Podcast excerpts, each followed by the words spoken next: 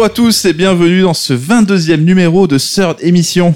Vous le savez, en ces temps de Covid, hein, l'émission c'est un peu compliqué à organiser. C'est pour ça qu'aujourd'hui on va se retrouver entre nous avec l'équipe habituelle de Third et j'accueille pour cela Mehdi. Salut. Bonjour à tous. Et Damien. Salut Damien. Salut Nico.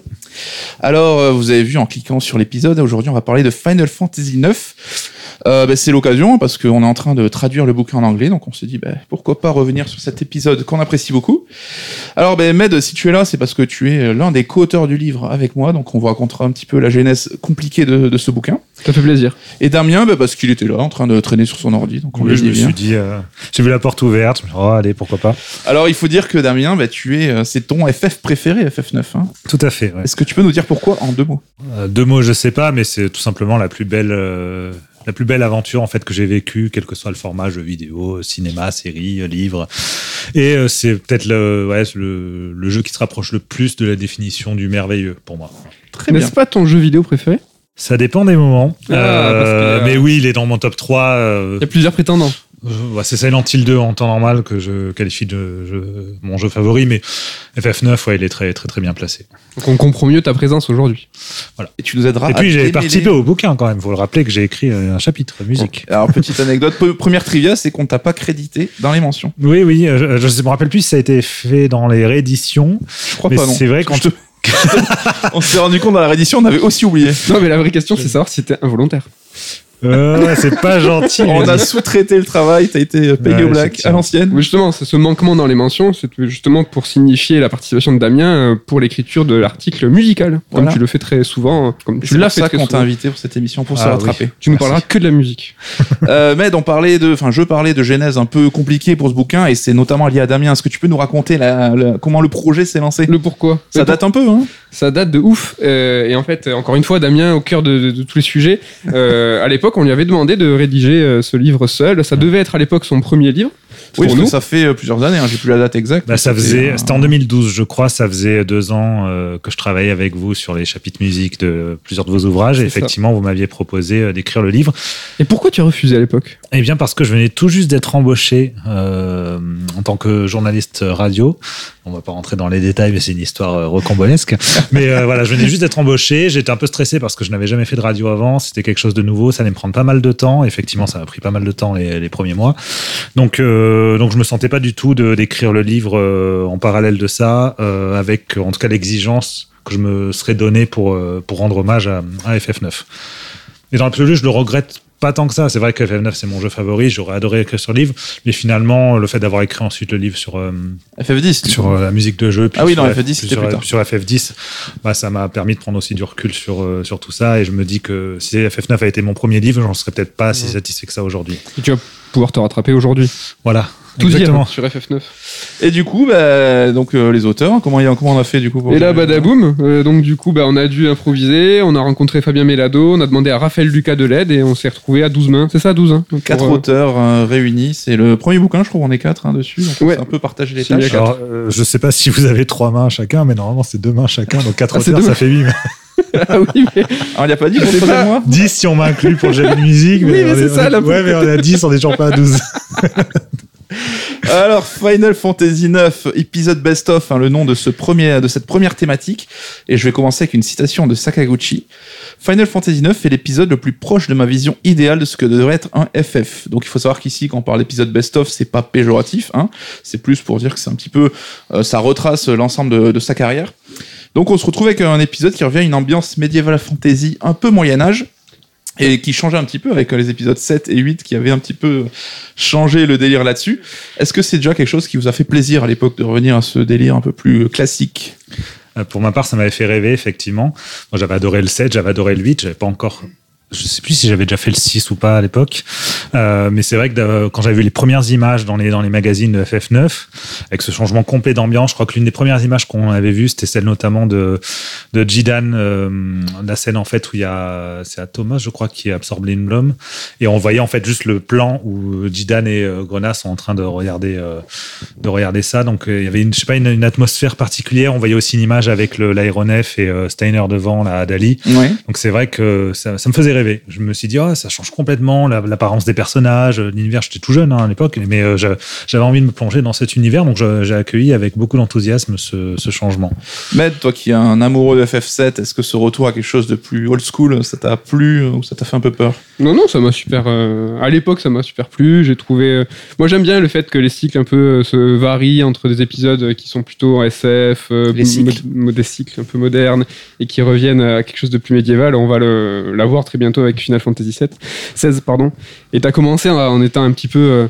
Euh, poétique avec les valeurs de Sakaguchi, euh, avec ce qu'il entendait par Final Fantasy, tout ça. Mhm. Mais euh, pour revenir un petit peu au terre à terre, c'est qu'il faut savoir qu'il y a eu des pétitions en fait au Japon et c'est les- surtout les, Les joueurs ont râlé. japonais qui demandaient ce retour au- à l'heroic fantasy, au médiéval fantastique, tout ça. Donc euh, c'est pas pour casser l'ambiance, mais il y a aussi une raison un peu plus prosaïque. Après, ils l'ont demandé rapidement. Je sais plus si vous avez la date de, de ce sondage, mais c'est vrai que FF9 était déjà en développement pendant que FF8 était lui-même en, en Oui. développement. Ouais, et ce qui est rigolo, c'est que d'ailleurs FF9 c'est moins bien vendu que FF7 et 8, hein, même notamment au Japon, donc euh, comme quoi. Après, une explication, c'est qu'il est sorti euh, alors que la PlayStation 2 était déjà sur, euh, sur le marché, donc forcément, euh, l'ancienne génération euh, ça s'intéressait plutôt grand monde. C'était en mars 99 où il y a eu des rumeurs justement euh, d'un Final Fantasy où il y avait justement une, une image de Jidan et de, de Daga. Donc euh, comment on va l'appeler? On se met d'accord maintenant On peut l'appeler Daga. Euh, Je vais dire Grenin. Grena, qui, a- qui avait plus ou moins fuité, les journalistes avaient entendu parler. Et en fait, euh, ils avaient fait des reprochements avec FF Tactics, on savait pas ce qu'il en était, et Hashimoto, justement, n'avait pas validé la chose en disant on sait pas si ce scénario, donc effectivement, il y a un nouveau Final Fantasy qui est en, qui est en cours, on sait pas si ça va être euh, vraiment le nouveau canonique neuf, et on verra, on, on ferme rien, on ferme pas de porte. Mais il faut savoir qu'ils étaient complètement flippés de faire euh, un Final Fantasy, justement, en retour à l'Heroic Fantasy, quoi. Ça leur faisait peur, ça. Et d'ailleurs, si j'ai pas de bêtises, hein, à l'époque, FF9, 10 et 11 avaient été annoncés au même moment lors d'un même Oui. événement. Et donc, on avait bah, déjà cette un peu dichotomie avec FF9 qui était le dernier épisode de l'ère PlayStation, hein, qui a ouvert un peu le genre du JRPG au monde entier. Et on avait déjà aussi FF10 qui se préparait à l'époque. Et euh, c'était ce changement un petit peu de, de technologie qui a, qui a fait que Sakaguchi a voulu rendre un petit peu FF9 sans un lustre particulier. C'était un. Alors, je sais pas, c'était un pas de côté ou un. Ou s'il est resté euh, sur le surplace. Parce qu'en fait. sauter, peut-être? Alors, déjà, c'est le, premier, c'est le premier Final Fantasy euh, de l'aveu des créateurs où, en fait, ils ont fait ce Final Fantasy en perspective des autres épisodes. C'est-à-dire que. Où euh, ils évitaient à dessein de faire des références euh, franches aux épisodes précédents, où justement les références étaient affirmées, c'était ou l'un ou l'autre. Et en fait, c'est un peu, euh, c'est un peu pareil pour euh, pour pour, le, le développement. C'est-à-dire que là, ils ont fait FF9 en se disant mince, si on continue avec une approche réaliste similaire à FF7 à FF8, bah on n'aura pas. Qu'est-ce qu'on va faire pour la suite? Est-ce qu'on va avoir euh, du mou pour euh, le, le 10, le 11 Et donc, du coup, ils ont décidé de faire un pas de côté, justement, pour garder euh, de la latitude sur la suite et pour pouvoir surprendre les joueurs. Ouais, alors on rentrera pas dans le détail ici, forcément, vous avez toutes les infos dans le bouquin, mais c'était déjà un épisode où Kitase et Nomura étaient moins impliqués que les précédents, donc c'était un petit peu eux Même qui pas étaient du tout déjà sur impliqué, la, en fait. eux qui étaient déjà sur la version next-gen, en fait, sur la suite. Et donc Sakaguchi qui a travaillé un petit peu avec ses, ses valeurs sûres de l'époque Super Nintendo pour bosser là-dessus. Euh, tu parlais un instant maître de clin d'œil qui était fait euh, ou pas dans les, euh, dans les Final Fantasy en rapport au précédent. Bah, FF9 pour le coup il en fait, il en fait moult. Est-ce que vous en avez quelques-uns en tête hein Bah, déjà, il y a les clins d'œil énormes à- au premier Final Fantasy, hein, puisqu'il y, a il y a Garland, il y a les Garland, quatre boss, euh, le Kraken, la Lamia, la mort. Les et gardiens du chaos. C'est exactement ça. Euh, il y a, on retrouve Gilgamesh encore une fois, même s'il est un peu caché puisque c'est un personnage dans la bibliothèque. Il a que quatre bras cette fois d'ailleurs, Ouais. et non et non huit. Euh, je sais qu'il y a une musique de FF3 qui revient la Dogaun selon le selon ce qu'on fait au niveau des enchères. Enfin bon, il y a, il y a plein de petites références comme ça euh, qui sont disséminées. Et puis bien sûr le retour à des, des jobs de l'époque, le mage noir. euh, euh, Mais le mage comme tu dis, le mage noir est donc avec le personnage de, de Vivi. Ouais. Vivi Ouais, Américain, On va, français, dire pareil. Vivi, on va dire Vivi, c'est sympa. En plus, Vivi, ça sonne comme vivre, donc ça va bien avec le. Ça sonne, ça veut même dire ça. euh. Voilà, parce que ça- Med, ça- ça tu renvoie as d'autres exemples en tête? Non, mais justement, ouais, le. Je le- peux vous inviter à regarder le conducteur si vous voulez. Tous les exemples sont écrits. hein. Je vois que personne ne jette un œil dessus. On- J'avais notamment dit, ben, on a un clin d'œil à la scène du théâtre qui renvoie donc à la fameux opéra de FF6, hein, un petit souvenir assez fort pour les joueurs. Et donc, on a aussi ce retour du cristal comme élément central et moteur du scénario. Oui, oui, mais je suis super d'accord. Mais Damien a commencé à le dire justement en parlant du mage noir qui est le symbole euh, de ce, de ce Final Fantasy. Euh, nous, on a galéré à en trouver un euh, pour la couverture du livre où à chaque fois on mettait des armes. Là, on a choisi de mettre le, le chapeau de, de justement parce que c'est le plus c'est le plus iconique, le plus emblématique. Et euh, ce mage noir euh, fait aussi euh, référence à ce, ce, cette- ce retour aux sources en fait, revenir au premier Final Fantasy, au symbole qui était ces, FF là. Quoi.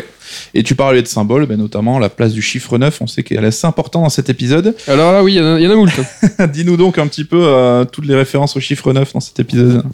Alors Sakaguchi le nomme de, il aime bien parce que c'est un chiffre plein de, de rondeurs. Alors ça, je je ne veux pas interpréter pour lui ce que ça veut dire, mais qu'est-ce que ça veut dire C'est le c'est le dernier euh, Final Fantasy avec un chiffre seul. Ça c'était important pour lui. Mhm. Euh, Il y avait Même aussi s'ils sont deux en fait en nombre romain, évidemment. Ah ouais, bon. Je ne contredis pas le créateur. Il y a aussi les Brutos, donc ils sont au, au nombre de 9. Ouais, et en donc fait, l'équipe de Steiner. euh, l'équipe de Steiner, et en fait, cette même équipe qui est dans la version américaine s'appelle les Chevaliers de Pluton. Pluton qui était, à, donc, qui était en 1999 en plein euh, débat sur est-ce la neuvième planète ou pas. Elle a été désavouée depuis, la pauvre, et rétrogradée. Ouais, une attaque de Jidan qui s'appelle Solution 9. Il y a assez ponctu comme ça plein de fois. Oui, il y a aussi l'âge de Bibi, le nombre de chimères de grenades. Donc on voit que le 9, ça a été fait euh, un petit peu à dessin. Il y a une quête annexe aussi, euh, c'était en 2013 où le internet français s'est un petit peu emballé, où on se dit, ah, il y a une quête annexe qui a apparu et tout, euh, 13 ans après, on avait... En fait, si, euh, sur l'Ultimania, il disait direct, mais c'est juste en France, on était passé au travers. et en fait, entre Bloom et le donjon final, il fallait faire 9 allers-retours pour finalement euh, faire une quête et avoir un anneau de protection. C'est rien, rien de ouf, mais euh, toujours pareil, le chiffre 9. euh, important. Sachant qu'après, ça sera quoi FF13 qui reprendra aussi cette symbolique forte de- du chiffre et qui, Ouais. euh, qui enfin, le disséminera un peu partout dans, dans son œuvre. C'est vrai qu'il n'y a pas beaucoup de FF non plus qui ont, qui ont joué là-dessus. Et FF7 Remake, si, qui joue avec les 7 secondes. Ah oui, là oui. On y va On j'en- en a déjà parlé abondamment. Si vous voulez, on retourne. Euh, niveau du système de jeu, bah, c'est un retour dans les combats à quatre personnages, hein, après les, les périodes où c'était seulement trois héros qui étaient impliqués. Et aussi, on a le retour des jobs, donc où chaque perso est assimilé à une classe. euh, Donc, euh, Ce qui a déçu pas mal de joueurs, euh, notamment Ce que qui ont j'allais vous découvert, demander, ouais, ouais. Parce que est-ce que les persos plus flexibles de 7 et 8, c'était pas quelque chose d'un peu plus euh, qui offrait un peu plus de liberté? C'est plus moderne par rapport à la proposition. Et c'est vrai que tous ceux qui ont découvert notamment les Final Fantasy à partir du 7 ont été un peu déçus de pouvoir moins personnaliser les personnages. Après, il y avait quand même le système d'apprentissage de, de compétences qui Mhm. permettait d'un peu personnaliser, surtout vers la fin du jeu, euh, selon les, Les armes que tu équipes. Donc les- chaque arme t'offrait des compétences particulières que en gagnant du level, tu pouvais acquérir de, Mhm. manière De manière définitive, avant de changer d'arme. Euh, Metz, histoire de classe, de perso. euh, C'est une tuerie. Moi, c'est. euh, Enfin, je dis souvent que le meilleur hum, système de combat, c'est celui du 13 parce que c'est du tour par tour moderne. Il y a celui du 12 que j'adore et surtout dans sa version Zodiac qui est, elle, euh, en fait, euh, super flexible et avec la version Zodiac justement qui est caractérisée en fonction des, jobs. Mais FF9, pour moi, c'est la tuerie parce que déjà, c'est un retour à quatre personnages, donc une plus grande variété dans les combats, une, stra- d'une stratégie qui peut être mise en place. Mhm. On peut avoir voilà, deux personnes qui vont attaquer, une personne qui va être là pour les buffs et les debuffs, les altérations d'état. Oui, c'est vrai que ça permet plus de variété. Pour ou- moi, c'est génial. Et T'avais sur- même des combinaisons entre persos où Steiner pouvait enflammer. Ouais, non, façon Bibi pouvait enfla- façon Chrono Trigger, ouais. Et ce qui est surtout génial, FF9, c'est que voilà, c'est des jobs. euh, chaque personnage a un job et une caractérisation euh, arrêtée. C'est-à-dire que voilà, Vivi, c'est le mage noir, euh, c'est le mage noir, quoi. Quelles que soient euh, les armes et comme disait Damien, les compétences que tu vas lui affilier, il pourra pas faire autre chose. Il, pas- il pourra pas devenir un healer ou ce genre de choses. Certains reprochaient à FF12 par exemple, où tu pouvais faire d'un perso destiné un peu à être mage blanc à faire un gros une grosse FF12, brute, hein. FF10, FF7, FF8, enfin beaucoup de Final Fantasy permettent justement de, de varier euh, la classe de ton personnage, même Mhm. si tu as des, certaines affinités. Dans FF9, FF9, non. Et c'est génial parce que justement, tu as vraiment une cohérence entre l'écriture des personnages qui est au centre de tout dans FF. Ouais. Là, pour le coup, je me permets d'utiliser ma carte. Nous y reviendrons plus tard dans ce podcast. mais vraiment, les personnages, c'est la chose qui est le plus importante dans ce FF. Mais c'est cette cohérence en fait. C'est vraiment. C'est le euh, fond et la forme. Quoi. Autant dans le combat et comment tu vas le jouer, Ouais. bah, il est affilié à cette classe-là qui aura aussi un rôle et un impact sur le scénario, sur son développement. euh. Mais la cohérence, c'est quelque chose qui est très très important dans ce FF9. Et là, comme on parle des combats, à un moment euh, où Daga euh, n'a plus l'usage de sa voix à un moment du scénario, Oui. eh ben, elle peut plus invoquer de chimères. Elle peut, Et- mais ça rate souvent en fait. Euh, Exactement. Et euh, c'est ça qui est intéressant dans ce FF9, c'est que tu as vraiment un souci euh, du détail et de la cohérence. Et ça, c'est vraiment, euh, c'est vraiment mortel. Bah, Sakaguchi avait voulu soigner un petit peu ce qui voulait être son épisode un peu testament, un peu best-of. Hein, Rappelons, hein, pour aller dans ce sens euh, de, du game design, en fait, qui a du sens aussi par rapport à, au, au fond, c'est que donc le réalisateur du jeu, lui, Hiroyuki Ito, qui est quand même le créateur de, de l'ATB, Mm. Euh, donc le fameux système. C'est Monsieur Système de combat. Voilà, Monsieur Système de combat. Et euh, pareil, sur FF6, où il était co-réalisateur, son rôle n'était pas tant euh, de s'assurer de la cohésion de la partie narrative, ça c'était plutôt Kitase. Plutôt un mec de s'assurer système. justement quoi. du game design. Donc c'est Mm. un, c'est un mec de système. C'est vrai que quand on dit, ouais, il faut, ce serait trop bien d'avoir le retour de Hiroyuki Ito, par exemple, en, en réalisateur d'un FF, en pensant à euh, la magie du neuf. On se trompe Euh, un petit peu. Quoi. Voilà, c'est pas, c'est pas, ça- cette magie en fait propre à FF9, elle vient pas tellement de lui. Lui, c'est plus quelqu'un qui a, voilà, qui gère le, le game design. On a parlé un peu de la genèse du jeu et de son système, mais sur les thématiques, on se rend compte que c'est aussi euh, un jeu qui rappelle d'autres épisodes. hein, on a une sorte de ce qu'on appelle une trilogie philosophique et spirituelle de Sakaguchi. Euh, Med, est-ce que tu peux nous en dire plus là-dessus euh? Ça, c'est quelque chose qu'il a commencé à penser en 95, donc quand il a été euh, nommé boss de Square USA, où il est parti justement à Hawaï pour faire son film, pour réaliser FF9. On l'a pas précisé, mais c'est un Final Fantasy qui a été en- quasiment fait euh, à Hawaï et qui a justement une, une équipe très cosmopolite. Il y a plus de 50 personnes qui venaient des États-Unis avec la proxi- proximité avec, euh, avec Hollywood. Ce qui Il y avait était rare euh, dans le dev japonais à l'époque. Exactement. Et donc il y avait beaucoup de gens du cinéma, de l'animation, des States qui sont, qui sont venus, ça s'est très très bien passé. Et euh, merde, pourquoi je te parle de ça? Du lien entre plusieurs épisodes. sur Ah oui, ce et donc du coup, euh, hein. sa mère, il a perdu euh, sa mère en 88, et donc du coup, c'est à partir de donc quelques années plus tard qu'il a mis en place cette, comme tu dis, trilogie un peu philosophique avec des thèmes récurrents sur euh, la mort, euh, l'in- l'inéluctabilité. J'allais dire que j'allais pas. Je, L'inéluctabilité. je voulais pas le tenter pendant le podcast, mais je l'ai tenté. Juste pour être clair, L'inéluctabilité. cette euh, trilogie, donc ça serait FF7, FF9 et le Spirit. film euh, Spirits Within. Ouais, c'est ça. Bah, en fait, c'est tout bêtement Sakaguchi qui se questionne sur la- le deuil en fait et comment euh, passer à l'étape d'après. quoi. Le point commun entre les trois étant aussi une métaphore visuelle par le biais de donc la rivière de la vie dans FF7, euh, le Gaïa dans, dans FF9 qui est pareil un peu le sang de la planète en fait Mhm. qui coule dans ses veines et, dans, et la brume dans, dans Final Fantasy 9 qui est aussi le flot des âmes. Est-ce que ça vous inspire de voir ce créateur qui, au fil des épisodes, euh, un peu affiné son message, un peu apporter ses réflexions sur la vie au sens large hein? Bah, comme FF9, et c'est le sujet du jour, euh, est arrivé en dernier, pour le coup, je trouve que la surcouche sur cette thématique. Ah mince, je peux pas la réutiliser une fois, on y reviendra, mais pour le coup, euh, c'est un petit peu la chose qui me dérange sur FF9. Après FF7, tu te dis ça a déjà été un peu fait, euh, ça, il se répète un petit peu. FF7, il était, bon, comme FF9, pas à l'écriture, mais euh, il a donné les thématiques. Sur FF9, il était aussi impliqué, c'est Aoki donc, qui était sur le, le- le scénario. Mais euh, ouais, c'est vraiment. euh, c'est prégnant, quoi. C'est, il a, cette direction, il a donné sur les trois thématiques, sur les, sur les trois œuvres. Et je trouve pas spécialement qu'il y a trois angles différents qui sont abordés. Je trouve que c'est. euh, c'est, C'est la même idée. oui. c'est la même idée. Et pour le coup, dans FF9, c'est celle qui est exprimée de façon plus frontale, peut-être, je trouve. Mais on développera certainement plus loin. Ah, je suis désolé, je Damien, l'ai dit est-ce que deux tu as fois. été un peu touché par ce, ce message de Sakaguchi dans FF9, peut-être plus que dans les autres? Ah bah si c'est l'un de mes jeux favoris, ce n'est pas pour rien. Oui, Je bien m'en sûr, j'ai été profondément touché par, par ce que raconte euh, par ce que raconte FF9, même si, comme le dit Mehdi, nous y reviendrons dans la deuxième On est partie. désolé. Ah, Vous avez utilisé Mais oui, votre carte après, chacun, Mehdi, hein, tu disais le dernier à venir. euh, J'ai un doute sur euh, les dates de sortie. Est-ce que que, le film le est film n'est pas sorti après. Within Ouais, il me semble que le film est sorti après. Mais bon, oui, on, on trouvait de toute façon effectivement des éléments communs et comme tu dis, une manière de l'aborder qui est à peu près à peu près similaire. Mais bon, euh, comme c'était quelque chose qui m'avait déjà touché dans FF7, euh, Oui. j'étais content de, de retrouver ça sous une autre forme qu'elle Oui, malgré tout dans dans, dans le 9. Et au-delà donc cette idée de best-of, il y a aussi une vraie, euh, une profonde nostalgie qu'on ressent de Sakaguchi pour cet épisode. hein.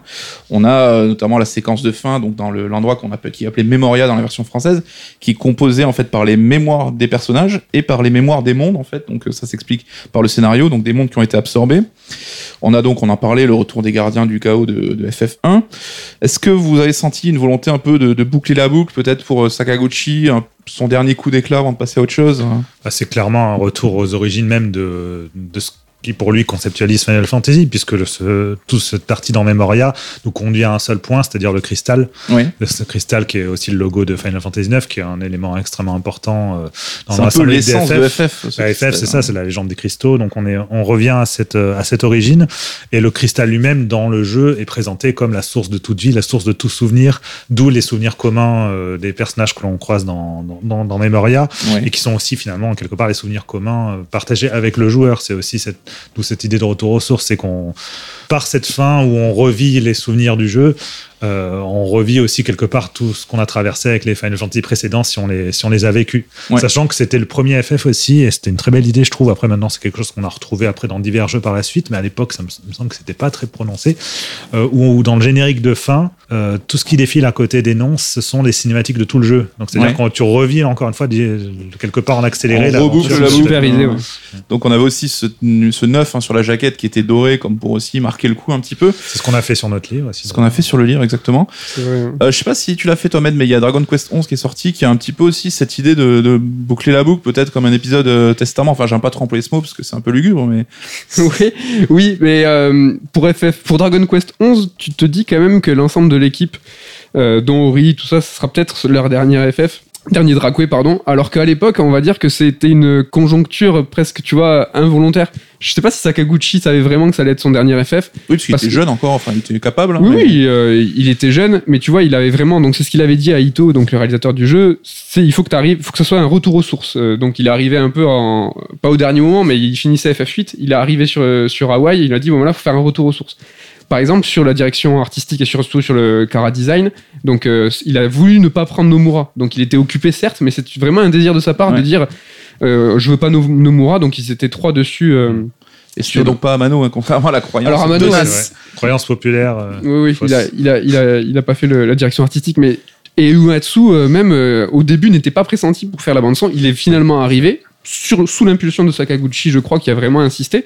Et tu vois, c'est un peu ce- cet heureux hasard qui a fait que tout a concordé pour qu'il y ait justement euh, cette nostalgie, euh, ce point final, euh, cette équipe du Mhm. début. Et en fait, c'est pour ça qu'il y a, je pense, autant d'émotions et, et une ambiance un petit peu particulière. J'imagine vraiment pas euh, FF9 sans Uematsu, par exemple. Ça aurait été euh, absolument improbable. Dis-moi si je dis une bêtise, mais Uematsu, il est tout seul. Enfin, c'est son dernier. euh, Oui, oui, oui, c'était le dernier euh, FF où il était tout seul, Oui. à encore euh, tout arrangé lui-même. Bah, il a suivi un peu euh, Sakaguchi, hein, qui déjà sur le 10 était moins impliqué, avant Oui. de passer la main à Matsuno, on se rappelle pour FF12. Même si notons que le 10 à l'époque, enfin, on avait tous noté aussi encore une fois l'affiliation thématique avec euh, l'au-delà qui est présent physiquement dans, dans le jeu, euh, toute cette spiritualité qui traverse un peu l'aventure, euh, c'est quelque chose qu'on bah, qu'on pouvait penser découler de la pensée, euh, en tout cas de- de Sakaguchi.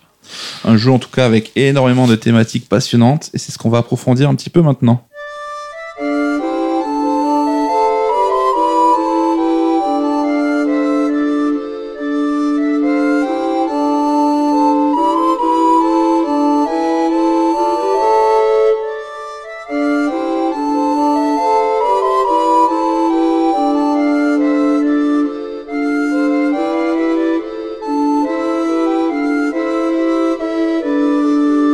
La rubrique chaud-froid, vous avez l'habitude maintenant dans ce heure d'émission, on va vous donner un petit peu à tour de rôle euh, les moments de FF9 qu'on a préférés et ceux où on en a un peu plus de mal.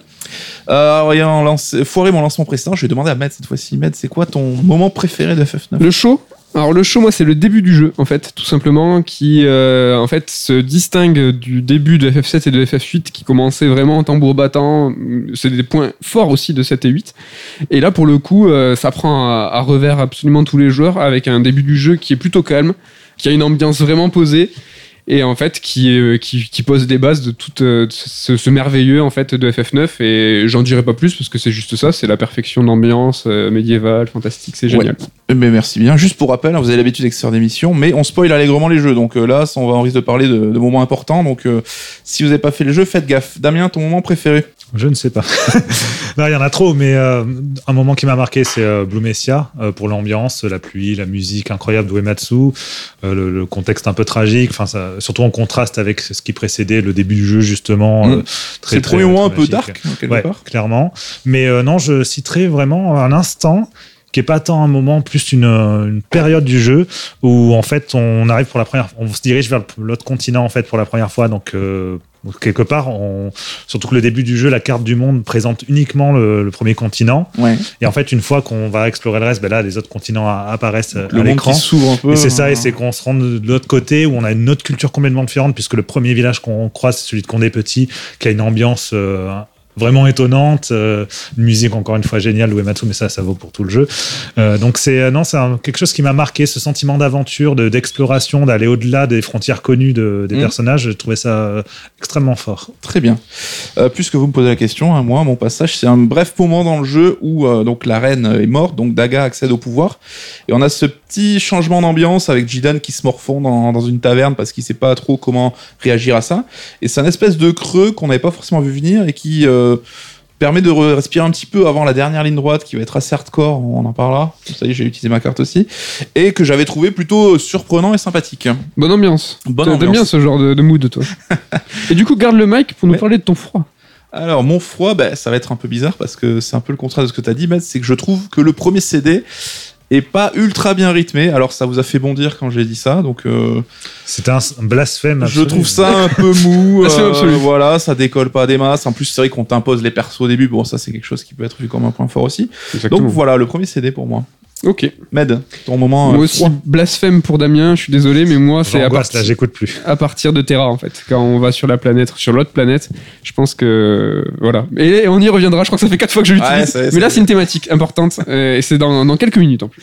Damien, Moi, il faut choisir. tant, hein. encore une fois un passage particulier que euh, le, le- en fait le CD 3 que j'adore au niveau des lieux visités, de l'atmosphère, de l'histoire et tout, mais qui enchaîne un peu trop de donjons en fait à mon avis, tout ce qui est euh, œil vert, euh, Ouais. le château d'Ipsen, le, le- comment s'appelle le palais de Kuja. Petit C'est plein de passages en fait où il n'y a pas vraiment de nouvelles villes qu'on découvre ou quoi. C'est des passages au contraire, on enchaîne les combats souvent même assez, enfin difficile, c'est relatif parce que le jeu reste assez simple, mais par rapport au reste du jeu un peu Avec plus des boss difficile partout. voilà on n'a pas forcément les équipes qu'on veut. Donc c'est euh, assez particulier. Et euh, je trouve que voilà c'est un petit regret sur le rythme de ce passage là c'est qu'il n'y a pas vraiment de moment de respiration euh, oui il y a encore le volcan de goût enfin vraiment c'est un enchaînement de donjons. C'est un, c'est un petit, petit regret Très bien, mais merci messieurs. Comme je le disais tout à l'heure, on va s'attarder sur quelques thématiques de ce FF9. On commence avec euh, bah, l'une des thématiques les plus fortes du jeu, c'est la quête de soi. Donc chaque personnage a un petit peu sa propre quête intérieure. C'est quelque chose qui a déjà existé dans les FF, hein, bien sûr.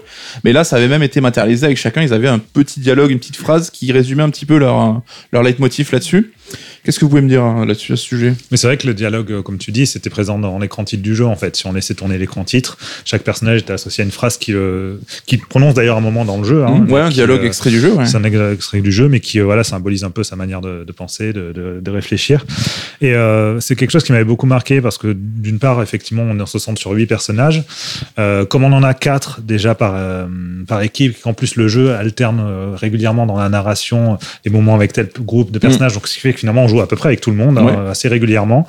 Et euh, ça permet de mettre un peu tout le monde en avant avec avec ces arcs et surtout de vraiment voir l'évolution des personnages au fil, au fil des jeux et souvent des évolutions assez spectaculaires. Je pense en particulier à Steiner, qui est celui qui peut-être change le plus, Mm. qui est euh, de, de, de brut un peu, un peu, Un peu début, rigide, voilà, un peu rigide, bébête. euh, complètement rigide même. hein. C'est euh, le, le chevalier qui ne fait que respecter. euh, Et qui fait un bruit d'armure en marchant, qu'on pourra fait un appuyer bruit d'armure en très marchant, rigide. sa hein. musique elle est euh, ultra balourde, c'est très rigolo, ça colle bien avec le personnage, mais il a son, ouais, son changement, euh, à la fois il, a- en fait, il change au niveau des valeurs qu'il a envie de mettre en avant, de pousser, et puis même euh, de toute façon dans son histoire d'amour aussi avec Béat. Il découvre l'amour, effectivement. Ça, ça- je trouve qu'il symbolise bien en fait quelque part euh, l'écriture des personnages du jeu. C'est euh, des personnages qui sont très vite très attachants euh, pour leurs défauts comme pour leurs qualités et qui euh, et qui évoluent de manière intelligente et toujours en accord avec le propos du jeu. Med, est-ce qu'il y a une de ces quêtes qui t'a plus parlé ou qu'est-ce que tu as à dire sur ce sujet? Ah, sur ce sujet, plein de choses, mais tu me tends la perche quand tu dis qu'il y a des liens qui ont été faits dans d'autres jeux précédents, dont cette fameuse trilogie euh, psychologique, donc qui reprend FF7, et on peut dresser des, des, des- des ponts en fait euh, entre Cloud et Jidan. C'est vrai qu'ils ont une phase de dépression. T'as dû kiffer, coucou, euh, quand ils apprennent en fait tout simplement leur origine. Ouais. Euh, Kuja et Sephiroth aussi, euh, qui en fait sont deux êtres artificiels qui sont instrumentalisés par leur créateur. Avec des jeux argentés hein, dans les deux cas. Tout à Et fait. ils ont des jeux argentés dans, dans, dans les deux cas. Donc euh, on peut voir que euh, bah, par euh, l'écriture des personnages, il y a aussi des, des, des- des similarités entre FF9 et FF7, et euh, évidemment dans les thématiques. quoi. On a aussi pas mal de personnages féminins euh, très mis en avant, hein, donc euh, c'est euh, c'est quelque chose qu'on va retrouver bah, avec notamment le casting hein, qui est assez composé de, de plusieurs persos féminins. Euh, est-ce que c'est euh, quelque chose, enfin, est-ce que ces persos féminins ont su se démarquer d'une manière ou d'une autre à vos yeux? C'est vrai À- qu'on avait plutôt l'habitude. moins- je me posais moins la question, c'est-à-dire que c'était des personnages que j'avais adorés, tout comme j'avais adoré les personnages féminins de, de FF7 ou FF8. Oui. Donc c'était, c'est pour, c'est pour moi dans la continuité en fait. Mais c'est vrai qu'ils sont, ils ont vraiment leur particularité, que ce soit Freya, que ce soit Echo, que ce soit euh, qui sont assez différentes. À la Beat. UFF8, c'est vrai qu'on avait le duo largement mis en avant, hein, Oui, et Linoa, et les sûr. autres persos étaient un peu mis en- sur le retrait. Oui, même si on avait des très intéressants comme Medea par exemple. Donc, euh, mais c'était un peu plus en retrait. Là, chaque personnage a un peu son moment phare. Euh, je pense à Echo par exemple, euh, qui est qui est adorable au possible, mais qui est en Mm. même temps extrêmement triste dans, dans son contexte, son histoire. Enfin, tout le passage où on le fait de la cuisine. Bon, évidemment, c'est propre à- aussi à la culture japonaise, hein, ce rapport à la nourriture, mais c'est un moment très touchant. Je sais qu'il peut être vu comme naïf, voire niais. de, Ouais, il de la est part mignon, de ceux oui, qui sont moins familiers Mm. avec, tout ça, mais c'est, je trouve que ça en dit long en fait. Les personnages, chacun, que ce soit dans leur design, dans leurs actions, ils expriment beaucoup de choses et c'est même dans quelque chose qui se retrouve, on en parlera plus tard, je crois, mais euh, dans, dans les mimiques des personnages, euh, dans leur manière de bouger, leur gestuelle, euh, leur tenue, donc c'est euh, c'est très fort, c'est touchant. Et oui, les personnages féminins, euh, bah, ils sont comme à chaque fois dans les FF, c'est-à-dire tous les personnages euh, sont travaillés autant que possible. Oui. Euh, ils ont des, des, des nuances, des, des, des évolutions, des moments, euh, des moments moins, moins importants, d'autres au contraire où ils sont mis en valeur. Donc, euh, Comme tu dis, on se posait peut-être moins la question avant, et il y a eu toujours eu des persos féminins très intéressants dans les FF. Ouais. Il y a quand même un cas particulier, Med, avec la ville d'Alexandrie, qui est assez euh, intéressant. Hein. La fille ou la... La ville d'Alexandrie, avec ce côté un peu matriarcat, euh, géré par les femmes. euh. Oui, avec justement la générale, euh, tout, de- tout l'ensemble de ses soldats. euh, ce Voilà, genre. donc on a la reine Branette, son escouade, son armée est composée uniquement de, de femmes. Et euh, justement, les, les hommes, donc notamment Steiner et sa garde rapprochée, sont un peu tournés au ridicule. hein, c'est un peu des. oui, et puis ils sont moins nombreux aussi. C'est-à-dire que c'est vraiment un petit groupe, euh, une sorte de soldats d'élite, mais. euh, mais euh, comme tu dis, tourné au ridicule. Et les autres hommes, c'est quoi? C'est les bouffons et puis les faces. Enfin, bon, c'est assez, assez, assez Bon, amusant. la reine mais- aussi, elle est assez loufoque, quoi. Elle est assez clownesque. Bien euh, sûr. Après, ça colle aussi, je pense, peut-être avec l'histoire personnelle de la reine, parce qu'avant, il y avait bien un roi, mais qui est décédé. Mm. Euh, et peut-être qu'à partir de là, justement, quand elle a, elle a un peu perdu la raison et qu'elle a pris le pouvoir, elle a aussi euh, transformé quelque part, le, je pense, la société euh, d'Alexandrie. Ou... On n'en sait, pas plus là-dessus, je pense. Il n'y a pas trop de, de détails non plus, mais euh, c'est toujours sympathique. À... Ouais, elle est dépeinte vraiment la reine aussi comme une méchante assez. euh, enfin, assez manichéen, quoi. Elle, elle veut détruire tout, elle se sert de Kuja euh, comme un marchand d'armes. Euh, Il y a pas, elle, elle- elle a pas vraiment de subtilité dans le Euh, sens. si, c'est ça, c'est euh, qu'on apprend euh, justement qu'elle a changé complètement une fois que son, son mari est mort. Ouais. Du coup, en fait, ça, quelque, plus la manipulation derrière de, par, par Kuja et tout, c'est. Elle est devenue folle, enfin, en tout cas, euh, euh, Daga. Oui, ça c'est intéressant sur la folie, c'est vrai. Ouais, de, Daga, euh, quelque part, elle le disait toujours. Je re- avant, j'aimais ma mère. Là, je la reconnais plus depuis quelques années. Donc, c'est. euh, Il y a vrai, un, vrai basculement. C'est vrai que nous, tel qu'on la voit dans le jeu, Oui. dans ses actions concrètes, Oui. effectivement, c'est euh, le pur méchant, sans, sans aspérité, sans rien. Oui. Mais ce moment de fin, même le- les adieux sur la, la- après la destruction en fait justement de, de la sa flotte et tout quand elle Ouais, meurt, c'est assez émouvant. ce- c'est assez émouvant avec Bibi aussi qui, qu'on voit en arrière en arrière plan et qui comprend en fait ce qui est en train de se passer cette histoire de, de s'arrêter de mourir. Enfin c'est, très touchant et ça je trouve que ça, ces derniers instants apportent une subtilité que, qu'on n'avait pas entrevue jusqu'à présent chez la reine et qui euh, qui, qui, euh, voilà rend ça très très touchant. Un autre, une autre thématique qui m'a souvent, euh, que- qui m'a interloqué, c'est ce traitement frontal de la guerre dans FF9, où souvent bah, les RPG n'hésitent pas à faire des références à la guerre de manière plus ou moins symbolique. Là, on a quelque chose d'assez frontal, d'assez cru. hein. On le voit concrètement, euh, comme tu le dis, de façon frontale, euh, de façon visuelle dans des cinématiques où tu vois des destructions de villes en fait, où- pour lesquelles t'as même pas à t'imaginer les morts parce que tu les vois. Ouais. Alors c'est pas spécialement euh, sanglant, c'est vrai, mais c'est violent. Ouais. Bah, c'est violent, même l'imagerie, euh, la destruction de, de Cléra, c'est la bombe atomique qui explose. hein. C'est Odin qui arrive, qui lance sa lance. Et là, il y a une espèce de, de gros champignon, euh, justement d'explosion. Euh, C'est euh, on renvoie clair à la bombe atomique. C'est dans la continuité, je pense, de ce qui a été fait avec FF6, qui Mm. avait aussi un peu euh, cet aspect-là. On voyait clairement l'occupation Ouais. dans les villes et tout, Un avec les soldats cru, qui, ouais. euh, qui, euh, bah, qui en fait imposaient leur loi. Euh, l'empoisonnement de toute la famille.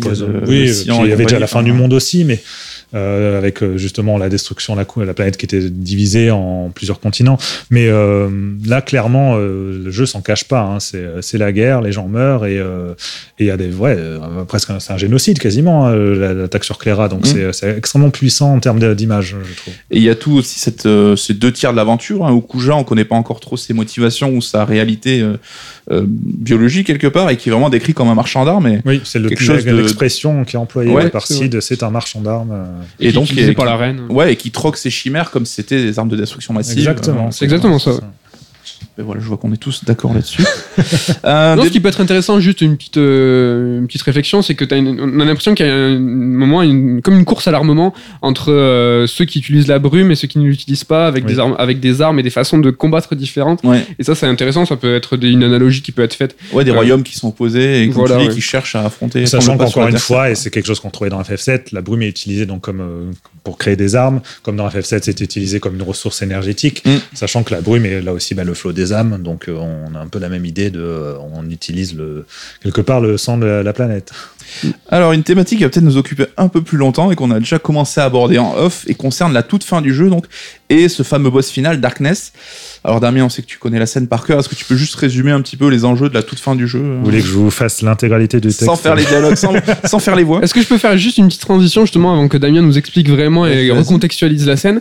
Et je pense que la, trans- la transition est cool quand, avec l'armement parce que moi en fait ce que j'ai apprécié dans le jeu, ce qui cons- constitue les trois quarts du jeu, c'est en, en fait ce, donc l'histoire de ces personnages qui sont très forts, très puissants, écrits de façon très précise, dans un contexte qui- qu'on peut considérer comme des, un contexte politique où tu as des royaumes qui se font la guerre par des, avec des armes différentes. Et, et en fait moi c'est ça que j'ai apprécié presque en fait cette affiliation qu'on pourrait faire avec peut-être un, un FF Tactics ou Côté quelque chose comme un réaliste, peu Sakimoto. part, hein. Comment? Plus réaliste, quelque part. hein. oui, voilà, un, peu- un- un plus réaliste. Et c'est vrai qu'il y a justement ce basculement à un moment euh, où, euh, donc avant Darkness, justement, quand on va sur Terra, où en fait le jeu il, il- il passe la seconde, il y a une autre, une autre vitesse qui est abordée, et en fait il y a un autre versant de FF9 qui, de, de FF9 qui, a, qui est abordé. Et, euh, et voilà, je pense que vraiment, avant qu'on qu'on aille de plein pied dans la euh, métaphysique, euh, métaphore symbolique, voilà, je, voulais juste parler voilà, de ces deux visages de FF9 et de cette dichotomie qu'il peut y avoir et qu'on peut ressentir, je pense. Après, c'est euh, quelque chose qui est plus ou moins disséminé au- à partir du deuxième CD. Euh, rien que quand on va dans l'IFA, justement, où il y a déjà ces, ces éléments propres à la technologie de Terra euh, qu'on comprend pas trop visuellement à ce moment-là. Euh, et puis tout le CD3 en fait qui nous y prépare à cette arrivée sur Terra, puisque quand on va à Hiver, il y a aussi toute la technologie de, de, de Terra qui est présente avec les, les visages dans le mur qui nous, qui nous parlent, qui nous racontent l'histoire de Terra, du peuple. Donc il y a cette préparation en fait euh, qui est faite.